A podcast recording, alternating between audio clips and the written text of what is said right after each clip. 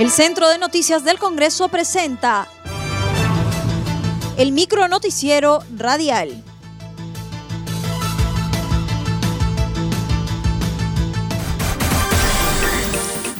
¿Cómo están? Les saluda Anaís Uceda. Hoy es jueves 31 de diciembre y estas son las principales noticias del Congreso de la República. Congreso aprueba ley que protege de la usura a consumidores de servicios financieros.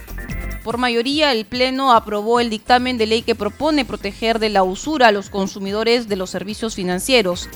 El presidente de la Comisión de Defensa del Consumidor, Johan Flores Villegas, precisó que la propuesta no afectará a las cajas municipales porque las tasas de interés que cobran son mayores a las que cobran la caja múltiple y subrayó que ayudará a dar mayor financiamiento a las microempresas que representan más del 90% de la economía del país y por ello dijo que no se puede discriminar y retirarla de la ley.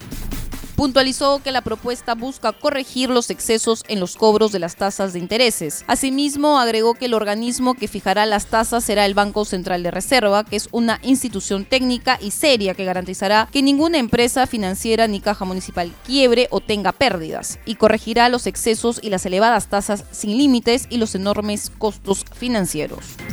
Pleno declara de interés nacional la reactivación del turismo.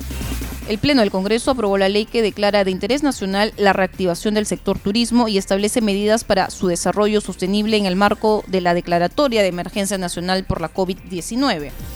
El objetivo de la ley es dictar disposiciones que coadyuven a la reactivación económica, la preservación y el desarrollo sostenible del sector turismo en los tres niveles de gobierno.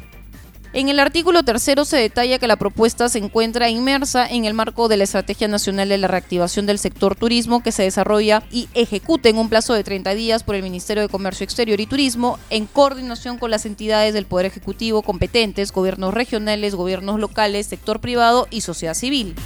Mediante la ley aprobada se faculta a los gobiernos regionales y locales, en el marco de su autonomía y competencia, la asignación de hasta un 10% de los recursos provenientes del canon para la promoción de los proyectos turísticos locales y de la Estrategia Nacional de la Reactivación del Sector Turismo.